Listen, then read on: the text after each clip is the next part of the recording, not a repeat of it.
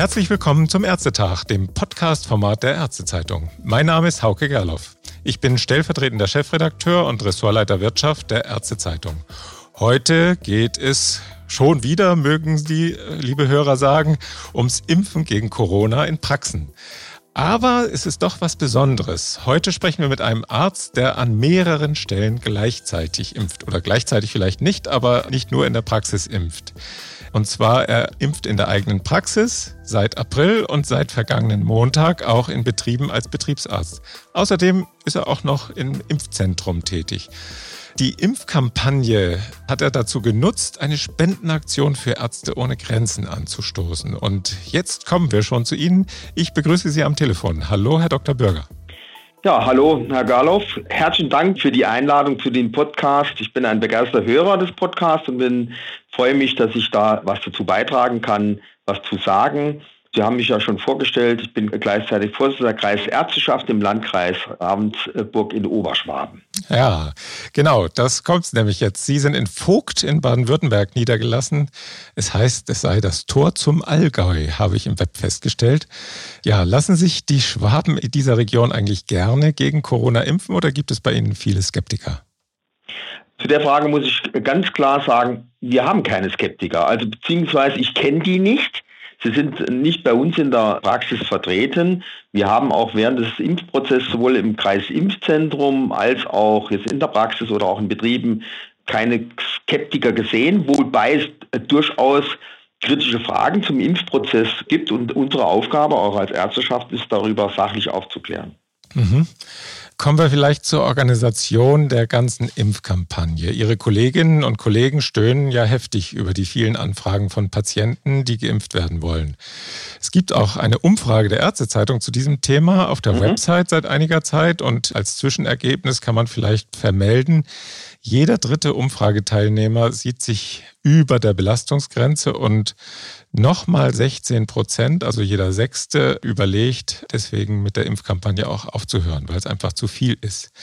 Das Thema ist ja mittlerweile sogar in den Satiresendungen des öffentlich-rechtlichen Rundfunks angekommen. Aber bei Ihnen auf der Website bürgermedizin.de, um das mal nebenbei zu erwähnen, steht ja ganz selbstbewusst, Sie hätten die Warteliste fast abgearbeitet, dank optimaler Versorgung durch unsere Apotheke vor Ort, so heißt das da. Ist das alles eine Frage der Organisation? Was machen Sie anders als andere Praxen oder war das vor Aufhebung der Priorisierung? Also Sie haben das ja jetzt eigentlich schon vorweggenommen. Es, und ich tue da vielleicht jemand weh. Es ist tatsächlich eine Frage, also zum ersten der Organisation. Ja, zum anderen, wir haben ja, das Impfen bleibt ja für uns eine gesellschaftliche Aufgabe. Das heißt, der können wir uns ja eigentlich nicht entziehen. Und demnach haben wir uns eigentlich gemeinsam, und da möchte ich ausdrücklich für die medizinischen Fachangestellten hier ein Wort einlegen, mit einem guten Team diesen Prozess begonnen und sind immer noch dabei. Mhm. Äh, natürlich, das äh, gebe ich zu, sind wir auch an der Belastungsgrenze, aber wir haben ein Ziel, wir möchten gemeinsam möglichst viele Menschen, und ich denke, da gibt es in, in, in, Deutschland auch eine andere Praxis, da sind wir nicht alleine, die das gleiche Ziel verfolgen, dass wir möglichst viele Menschen impfen wollen. Wohl gibt es auch Kritik und die lesen, lese ich auch in der Ärztezeitung, lese ich in der normalen Presse an dem Verhalten des Bundesgesundheitsministeriums, dass wir zu wenig Impfstoff hatten, dass wir im Prozess oft nicht vorangekommen sind, dass wir viele Dinge ändern mussten, Termine absagen, neue Termine einstellen. Aber das ist, ist leider so, das kann man in dem Prozess auch vielleicht nicht immer alles gleich lösen. Dennoch sind wir als gemeinsame Mannschaft angetreten mit einer guten Organisation, mit hochmotiviertem Personal und haben die Sache gemeistert. Bei uns vielleicht noch eine Sondersituation, das darf ich auch noch sagen. Wir haben wirklich einen Familienbetrieb. Also in, unserer, in unserem Impfteam haben wir zum Beispiel unsere Kinder mit eingesetzt. Das sind Medizinstudenten, die schon im zehnten Semester sind, die mitgemacht haben. Ah, okay. Wir haben die Ex-Praxisinhaber, das sind Senioren, die haben mitgeimpft. Also wir waren nicht alleine. Das hat die Sache vielleicht verbessert. Ah ja. Wie viele ja. Impfdosen erhalten Sie denn im Moment als Allgemeinarzt in Ihrer Praxis pro Woche? Wir haben angefangen mit dem Impfen kurz nach Ostern, Ende der ersten Aprilwoche ja. und haben insgesamt jetzt 1200 Impfungen gemacht. Im Schnitt sage ich jetzt mal 150 Impfungen in der Woche mit kleinen Urlaubsunterbrechungen. Mhm. Impfdosen im Moment ist das schwankt halt. Ne? Ich, ich habe gestern, als ich die Zeit, als ich die äh, online geschaut habe in den Medien, als ich da schon wieder gelesen habe, dass der Impfprozess wieder ins Stocken kommt, weil Johnson Johnson schon wieder nicht geliefert werden kann aufgrund irgendwelcher Verunreinigungen. Ja. Da hatte ich mir schon wieder große Sorgen gemacht, weil diese Meldungen nutzen uns in der Peripherie nichts, weil das ist das, was wir immer zu spüren bekommen. Das heißt also, wenn wir zum Beispiel, nehmen wir an, zehn Vials, also zehn Fläschchen Johnson Johnson bestellt haben, kommen vielleicht bei uns nur die Hälfte an. Ja, aber. Äh, Und das ist das, was uns dann schon behindert. Ja, da müssen wir ja. die Termine wieder umswitchen. Ne? Das, genau, das, das ist die Arbeit, die dann da ist. Ne? Ja. ja, aber mit der Zahl der Impfdosen oder die Sie da pro Woche verimpfen, sind wir eigentlich schon beinahe beim nächsten Thema. Sie sind ja eben nicht nur als Allgemeinarzt in der Gemeinschaftspraxis tätig, sondern auch als Betriebsarzt unterwegs. Ja. Wie läuft das denn da mit der Bestellung der Impfstoffe? Wie läuft das über die Betriebe, die Sie betreuen und wie viele Impfdosen verimpfen Sie auf diesem Wege? Also da ist es ja so, auch hier wieder war die Ankündigung im Medial vom Bund, ja, recht großzügig, dass wir gesagt haben, und auch die Werbung meines Berufsverbandes VDBWs, mhm. der gesagt hat, naja, wir beginnen jetzt ab, was war der Tag? 7. Juni, 7. Ne? 6. 7. Mhm. 6. Genau. Wir beginnen zu impfen und da wollten wir mit großen Auslastungen starten. Mittlerweile sind wir auch hier ernüchtert. Äh, das, was versprochen war, nur 50 Prozent ist bei den Betrieben angekommen. Ja, ja. Und das hat natürlich auch dazu geführt, dass irgendwo Wünsche und Hoffnungen gesetzt wurden, die wir eigentlich nicht erfüllen können. Wir sind dabei, und ich denke, das sind viele, ich glaube, es sind über 6000 Betriebsärzte, die sich daran beteiligen, und dennoch bekommen auch diese das zu spüren. Das heißt also, wir starteten zum Beispiel, ja, sagen wir mal, mit 100 Impfdosen pro Woche. Mhm. wenn Sie aber äh, ein Betriebskontingent haben von 3000 Mitarbeitern, Mitarbeiterinnen, ja. da bleibt da nicht viel übrig. Gott sei Dank haben wir ja drei Stufen. Wir haben ja KITS, also Kreisimpfzentren. Ne? Mhm. Wir haben die Hausärzte, die einen enormen guten Job leisten in unserem Land. Also die Hausärztin und wir haben jetzt die Betriebsärzte. Und ich denke, mit diesen drei Gruppen, das sieht man auch den Zahlen, haben wir die Impfzentren schon überholt. Ja. Jetzt vielleicht ganz nebenbei gefragt, wie wird man als Allgemeinarzt eigentlich Betriebsarzt? Ich nehme an, Sie müssen bestimmte Weiterbildungsschritte gehen und dann fragen Sie als Allgemeinarzt bei den Betrieben an, ob Sie da helfen können oder wie läuft das? Also zu meiner Zeit, ich habe diese Ausbildung vor gut 25 Jahren gemacht, war es noch so, ich habe noch eine reguläre Weiterbildung als Halbtagesstelle gemacht, also 50 Prozent Stelle im Krankenhaus 50 Prozent in, in, einem betriebsmedizinischen Dienst mit entsprechenden Weiterbildungsinhalten. Ah, ja, hm. Man kann das ja heute, das hat der Deutsche Ärztetag ja bereits letztes Jahr beschlossen, berufsbegleitend machen als Weiterbildung mhm. mit entsprechender Facharztprüfung als Nebenzusatzbezeichnung, als Zusatzbezeichnung Betriebsmedizin. Ja. Und dann dürfen Sie starten und das war bei mir auch nicht einfach. Ich habe vor 25 Jahren kaum Betriebe gehabt, es gab durchaus einen enormer Konkurrenzdruck. Es gibt auch viele überbetriebliche Dienste, nur wir haben es verpasst, ne? auch in Deutschland, so wie es bei den Allgemeinärztinnen auch ist, Nachwuchs auszubilden. Und es herrscht jetzt ein eklatanter Mangel. Ah, ja. Und demnach äh, ist die Anfragen, die Nachfrage nach Betriebsärzten im Moment sehr groß. Aber wir sollen ja nicht schimpfen, sondern impfen. Ich möchte, oder wir sorgen dafür in der Kammer, ja, ja in der Kammerarbeit, ja. dass wir versuchen, Nachwuchs auszubilden. Und ich hoffe, dass ich da auch in der Zukunft erfolgreich bin, dass wir junge Kolleginnen auch an dieses Fachgebiet in äh, dieses Fachgebiet bekommen und dass wir die Betriebe sozusagen befriedigen können. Das Problem ist, die rufen natürlich an, die fragen, ob sie betreut werden können. Aber auch da gibt es, muss man ganz ehrlich sagen, immer noch Betriebe, die immer noch meinen, sie könnten so eine Art Wunschkonzert veranstalten, also das hätten wir gerne oder das, sondern wichtig ist, dass, die dass man sich dann auf irgendwas äh, vertraglich einigt, mhm. auf ein gutes Miteinander. Und dann kommt man auch zusammen. Mhm. Jetzt zurück zur Impfaktion. Geht das dann im Betrieb eigentlich in der Regel reibungslos über die Bühne oder wie ist das? Also da muss ich auch wieder loben. Man muss ja loben heutzutage. ganz, nee, ist ganz wichtig. Ja. Die Betriebe, die ich betreue, ich sage jetzt keine Namen, ganz klar, ja, klar. machen einen hervorragenden Job. Das heißt also, wir äh, haben Vorgaben, die wir dann per, also die wir online kommunizieren und diese Sachen werden in Betrieben eigentlich eins zu eins umgesetzt. Also ich war am Freitag jetzt in zwei Betrieben, morgens und Mittag. Das ging geräuschlos. Wir haben etwa 150 Leute geimpft. Hervorragend. Mhm. Ich gehe mal von mir aus, das sollte so sein. Ne, das heißt also, die Betriebe machen die Arbeit vor Ort. Es läuft wie im Impfzentrum mit Patientenaufnahme, Patientenstrom, Impfkabine, Impfung und dann Entlassung des Patienten. Das heißt, wir kommen mit dem Impfstoff, wir kommen, machen die Dokumentation, betreuen die Menschen nach der Impfung und gehen wieder nach Hause. Mhm. Also ich finde, es läuft gut. Also so wie im Impfzentrum. Ja. Und da sind wir eigentlich schon beim nächsten Thema. Sie sind ja auch im Kreisimpfzentrum in Ravensburg tätig, also als Impfarzt an drei Orten. Wie viel ja. Zeit verbringen Sie denn dort? Und dann vielleicht noch dazu gefragt, machen Sie eigentlich derzeit noch was anderes als zu impfen? Also Impfen ist wirklich, muss man sagen, wir haben Regelversorgung, das ist ganz wichtig, die fällt nicht flach. Ja, das aber wichtig, ja. das Impfen ist eine unserer wichtigsten Aufgaben jetzt in dem letzten halben Jahr gewesen. Und natürlich war auch andere Kollegen, nicht nur ich, waren eingespannt. Wir haben eine über unsere Kreisärzteschaft eine wirklich äh, sehr gute Resonanz gehabt, was das Kreisimpfzentrum angeht. Also viele Kolleginnen aus Krankenhäusern, aus Gesundheitsämtern, aus, dem, aus der Rentenversicherung, aus äh, Niederlassenbereich, ne, die mit uns impfen. Das läuft gut. Ich war in der ersten Phase sehr stark eingebunden. Ich bin da beratend tätig, habe auch hier eine sehr gute Zusammenarbeit mit dem Landkreis, also hier mit, äh, mit dem ersten Landesbeamten vor Ort und dem Landrat, sodass mhm. wir eigentlich jetzt auch in der Beraterfunktion, ich mich da ein bisschen zurückziehe ziehen konnte. Und im Moment äh, muss ich auch sagen, stockt das natürlich ein bisschen, weil ich jetzt, wie gesagt, stärker in den Betrieben eingesetzt bin. Aber das wird nach den Sommerferien hoffentlich wieder so laufen, dass ich da wieder stärker mich einbringen kann. Aber wir sind in einem sehr guten Miteinander in Austausch. Mhm. Im Moment wird ja auch diskutiert, ob man die Impfzentren möglicherweise dann irgendwann Ende September vielleicht, in, jetzt in Brandenburg haben wir geschrieben heute, dass sogar welche schon zum August geschlossen werden mhm, sollen. Ja. Was sagen Sie zu der Diskussion? Braucht man die Impfzentren noch? Also ich bin ja das, wenn das, das weiß jeder, ich war ein absoluter Befürworter der Impfzentren und vor allem auch in der ersten Phase der Priorisierung waren die eminent wichtig. Wir dürfen aber nicht vergessen, die Kosten sind sehr hoch. Ich glaube, ich weiß nicht, ob ich es von der Ärztezeitung habe, aber insgesamt aus der Presse Tageskosten von 21.000 Euro im Schnitt. Ja. Das ist einfach zu teuer, wenn man sieht, dass das Impfen in der Praxis um einen Bruchteil billiger ist ne, oder kostengünstiger und genauso gut geht.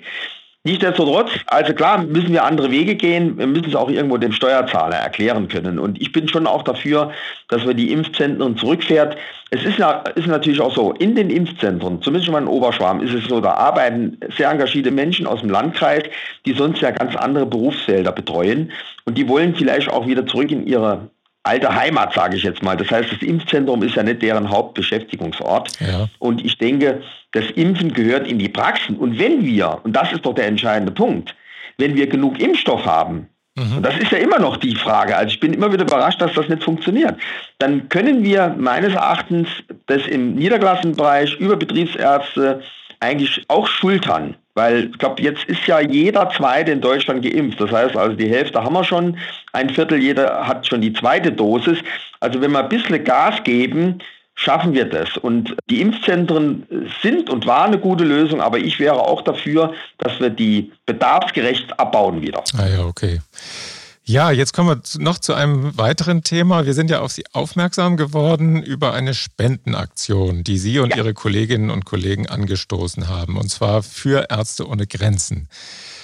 In Beziehung eigentlich zu der Impfkampagne, die Sie machen. Wie sind ja. Sie auf die Idee gekommen, so etwas ins Leben zu rufen? Also die Grundidee war, wir haben sehr früh, weil das über kammerseitig nicht machbar war, wir haben uns von dem E-Mail-Verteiler der Kammer verabschiedet und haben eine WhatsApp-Gruppe, jetzt auch noch zusätzlich eine Signalgruppe gegründet, indem wir dann uns im Austausch plötzlich dann Leute kamen, Mensch, in dem Kreis Impfzentrum verdienen wir Geld, was eigentlich wir nicht selbst für uns nur behalten möchten, sondern haben dann gesagt, was können wir tun, um benachteiligten Menschen, sowohl im Landkreis als auch weltweit, Unterstützung zu geben. Und da hat sich eine kleine Gruppe von Ärzten gefunden, die gesagt haben, äh, wir spenden das Geld an bestimmte Projekte. Und da war es naheliegendste, also wir haben schon überlegt, wohin und sind dann bei Ärzte ohne Grenzen gelandet. COVAX als Institution der WHO war uns einfach nochmal eine Nummer zu groß. Wir wollten eigentlich äh, ja. ein bisschen mhm. regional und national bleiben. Und dann haben wir gesagt, das Projekt loben wir aus. Ich wollte, ganz sage ich ganz ehrlich, ich wollte mit 10.000 Euro starten und dann gab es aber Widerspruch. Also mit 10.000 Euro geben wir uns nicht ab, wir wollen mehr. Im Moment sind wir bei 40.000 Euro. Der Prozess läuft schon etwas schleppend. Das liegt aber auch darin, und da muss ich Sie beglückwünschen, weil Sie heute den Tag erleben. Ich habe heute die Zusage bekommen von unserem Landrat, dass wir doch in den Kreisimpfzentren jetzt sammeln dürfen und unsere Flyer verteilen, Aha. sodass diese Aktion vielleicht aus dem Kreisimpfzentrum heraus vielleicht nochmal Schwung bekommt. Wir haben auch das äh, Okay bekommen vom Sozialminister. Aha. Finde ich großartig. Gleichzeitig hat sich jetzt eine große Ravensburger Firma bei uns gemeldet, die sich auch unserer Kampagne anschließen möchte. Das heißt also, sie möchten auch einen größeren Betrag X zusammen mit uns an Ärzte ohne Grenzen spenden, sodass ich sehr optimistisch bin, dass wir die 50.000 Euro überbieten. Ja, das, das ähm, klingt fast danach. Und wichtig ist, das ist eine Impfaktion. Zuerst waren es die Ärzte, eine kleine Gruppe, die auch in den Praxen gesammelt hat. Ja. Jetzt haben sich die Bürger mit angeschlossen. Also wir haben viele tolle Spender, die mitmachen. Und ganz wichtig, weil immer wieder wir in Verdacht standen, naja, da kommen die Leute in die Praxen oder in Kreisimpfzentrum und dann müssten die, darf man das sagen, ein Blutgeld zahlen, sozusagen Gott, fürs Impfen. Ja, achte. ja, nee, das, das sage ich jetzt, das kommt jetzt nicht aus dem, nicht von der, von der Politik oder von jemand, ja. sondern das hat man so äh, in den Raum geschmissen. Nein, das ist natürlich Quatsch. Das hat nie jemand gesagt, sondern die Leute hatten den Wunsch, gerade am Anfang, tatsächlich haben gefragt, haben Sie denn hier eine Kaffeekasse? Ne? Oder haben Sie denn hier irgendwo, wo man sich erkenntlich zeigen kann? Und dann haben wir gesagt, nein, das haben wir nicht. Wir sind hier ein Kreisimpfzentrum. Wir machen unsere Arbeit. Das ist vorgesehen vom Land, ne? bundesweit wir sammeln kein Geld. Und daraus ist letztendlich das auch dann nochmal ins Laufen gekommen. Mhm. Und die Leute haben gespendet. Ne? Also wir haben einen Tag eine Kasse aufgestellt. Wir hatten etwa 700 Euro eingenommen. Na, das ist nicht schlecht. Also das geht ja vor allen Dingen, äh, also ausgegangen von den Ärztinnen und Ärzten im Impfzentrum und ja. den anderen, die da vielleicht mitgearbeitet haben, weil das genau. Äh, sozusagen ein Zusatzverdienst ist und äh, weil es uns eben so gut geht was genau. ja überwiegend tatsächlich auch so ist. In Ravensburg ja ist ja auch, äh, sieht es ja auch nicht so schlecht aus, wirtschaftlich nee, insgesamt. Genau. Ja. Und dann sagt man, Mensch, komm, das Geld, das können wir auch jemandem anderen geben, der es mehr braucht. Genau, es war ja angedacht ein Euro. Wir haben gesagt, jeder ein Euro. Ne? Das war so die Idee. Ja. Ne?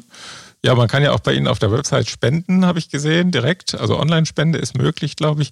Und ja, da kommt ja schon einiges auch dann zusammen, oder? Wichtig ist, dass man, das wurde dann auch von der Spendenorganisation immer ganz gut kommuniziert, wichtig ist, dass man einen Verwendungszweck eingibt. Und das heißt bei uns, wir für Ärzte ohne Grenzen. Also dieser Verwendungszweck muss draufstehen, weil sonst die Spende nicht uns zugeordnet wird. Also wir haben natürlich mit dieser Aktion bundesweit auch was bewegt. Es sind viele Aktionen, zum Beispiel die Lehrerinnen aus Baden-Württemberg haben eine sehr tolle Aktion gemacht, also von, von der GEW aus. Die haben also in relativ kurzer Zeit, glaube ich, über 50.000 Euro äh, gespendet, auch an Ärzte ohne Grenzen. Die haben sich dieser Sache angeschlossen. Es gibt eine Gruppe in Hessen, es gibt Einzelaktionen. Also das Ganze hat etwas ins Rollen gebracht, das mhm. muss man schon sagen, ja. Ja. Und also wie lange soll das noch weiterlaufen? Wir haben jetzt, also signalisiert ist jetzt, dass das Impfzentrum, so lange ist, sind die, der, äh, der Betrieb zugesichert bis Mitte August. So lange wollen wir das auf jeden Fall laufen lassen. Und dann schauen wir mal, äh, wie weit wir sind. Klar, das, wir, wir haben eigentlich gesagt, solange die Impfzentren betrieben werden, solange möchten wir sammeln und dann möchten wir die Aktion wieder mhm. beenden, das, das Impfen begleiten. Mhm. Und was macht dann Ärzte ohne Grenzen mit dem Geld? Also Ärzte ohne Grenzen, jetzt haben wir folgende Sache, ich hoffe, dass ich das richtig sage. Ich bin kein Fach, also übrigens meine erste Spendenaktion. Also okay. es war durchaus eine nicht einfache Sache. Also ich habe doch am Anfang viel äh, einstecken müssen, also sowohl im positiven als auch negativen Sinn. Mhm. Wir haben gesagt bekommen, wenn wir es jetzt zweckgebunden gemacht hätten, also für ein bestimmtes Projekt, dann ist das ganz schwierig, weil dann der X-Betrag Geld für dieses Projekt benutzt werden muss. Und wenn das zum Beispiel aufgrund von irgendwelchen Widrigkeiten, also im Land, weil da eine andere Regierung ist, nicht zustande kommt, zum Beispiel haben wir jetzt auch Myanmar, ne, wo Ärzte ohne Grenzen sehr große Schwierigkeiten hat, tätig zu werden, ja. dann ist das Geld nicht abrufbar. Also haben wir das einfach unter diesem Titel gemacht. Mhm. Und ich habe eine Sache gesehen, die kam also parallel zu unserer Aktion im Deutschen Ärzteblatt, hat mich sehr gefreut, und zwar in Malawi machen die gerade, äh, unterstützen die gerade ein großes Krankenhaus. Da gibt es nicht einmal Masken und das ist ein wunderschönes Bild drin gewesen, wo die die Masken an die Wäscheleine hängen und zum Trocknen. Ne? Die hatten also null Schutzausrüstung, keine ja. Kittel, mhm. keine Basissachen und da geht zum Beispiel ein großer Betrag X hin. Okay. Ja, so erfährt die Impfkampagne, die die Kräfte der Ärzte bis aufs Äußerste strapaziert, kann man ja nun wirklich sagen. Ja. Dann auch noch eine Wendung ins Positive mit ja, Spenden. Genau. Ja. ja, Herr Dr. Bürger, ich wünsche Ihnen alles Gute und viel Erfolg mit der Kampagne und auch natürlich mit der Spendenaktion. Alles Gute. Herzlichen Dank. Jo. Vielen Dank. Jo, tschüss. Schönen Tag. Tschüss.